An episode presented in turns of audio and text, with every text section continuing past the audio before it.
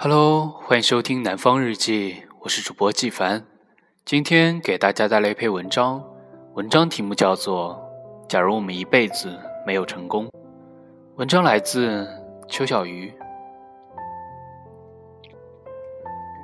因此有一篇小说《自讨苦吃》，里面的主人公沃特从年少时永远扮演那个蜷着身子滚下山去的失败者。他似乎骨子里就喜欢胜任一种简单而轻松的失败，然后在未来的工作中，他被老板开除后也并没有太伤感。他开始用一种精神享受失败，治疗自己，一边在街上乱转，一边拼命地找工作，一边向家里撒谎，一边又不小心露了馅儿。许多人在评论沃特这个人物的时候，都以妄图享受失败的男人来附加。可是，在读完的那一刻，我却只觉得一种荒凉，一种平凡人失败后的荒凉和对人生最大的妥协。我之所以说这个故事，是因为前段时间我的一个朋友又失业了。那一晚，他在朋友圈里更新了一个状态：“假如我一辈子都注定失败，我也要勇敢地走下去，加油。”失败这件事是他后来同我说的。他不敢告诉家里人，每天拎着笔记本，在以往上班的时间准时出门，坐在城市咖啡厅的门口蹭着网找工作，又在回家的时间准时出现在父母面前。他只希望能够悄无声息地度过这段短暂的没有工作的日子，然后无人察觉。我说：“加油！每一个不曾起舞的日子，就是对生命的辜负。”而你努力了，成功或失败就交给命运来安排。老实说，他是一个特别努力的人，可是好像从来没有被幸运眷顾。学生时代的作业，他总是第一个完成的，厚厚的两三页纸，用了许多时间找资料。可是优秀作业永远没有他。考试之前，他从不临阵磨枪，一般提前半个月就开始出入图书馆复习。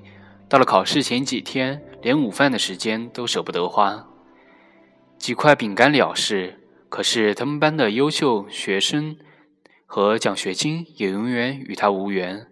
毕业那年，他准备考体制，整整准备了一年。在笔试成绩出来的时候，远远低于面试分数。他从来没有问过我，为什么别人努力了有成绩，而自己没有之类的话。他只是在一次努力的后。努力后的失败，再一次努力。他的失业，包括这之后的，都不是主动辞职，也不是老板炒了他的工作，而是他不幸的接连遇到了公司关门。第一份工作，他在我们城市的一个小型互联网公司上班，每个月一千的底薪，每拉到一笔业务，可以有百分之五的提成。他就这样没日没夜的为了客户的广告方案做策划，也偶尔为了业务。与客户喝酒，可是五个月后，老板在没有任何通知的情况下关了关了网站，遣散了所有员工。这是他第一次失业，好像并没有什么关系，只觉得可能是工作路上确实会有这样的挫折。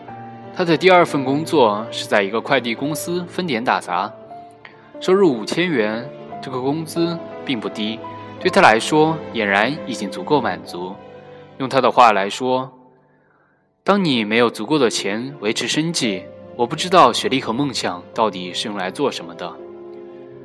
快递点的工作量很大，分点只有他和老板，他负责统计单子，老板负责外面送货，每天工作至少二十十二个小时，遇到双十一更是腾不出手脚。